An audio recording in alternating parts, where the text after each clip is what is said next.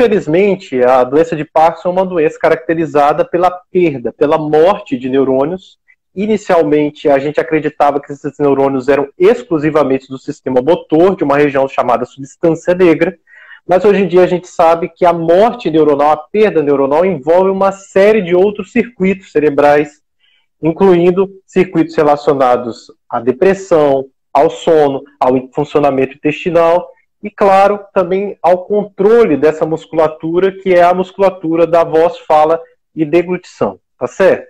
Uma coisa interessante é que na fase inicial da doença, às vezes o sintoma é um sintoma que ainda é leve. E esse sintoma mais comum é a hipofonia, que é quando o paciente fala baixo. E é muito interessante que, às vezes, uma das queixas que chega é assim: nossa, você está falando tão baixinho que a gente tem que chegar perto para poder ouvir, né?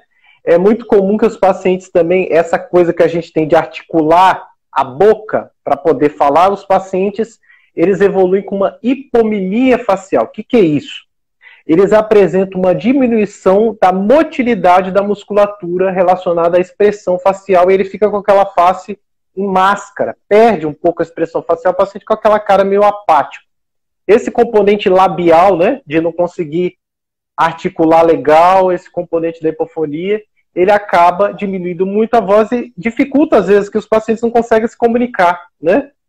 Nesse sentido, a gente às vezes dá um remédio, tem paciente que fala um pouquinho mais alto, tem paciente que infelizmente não tem uma resposta tão legal.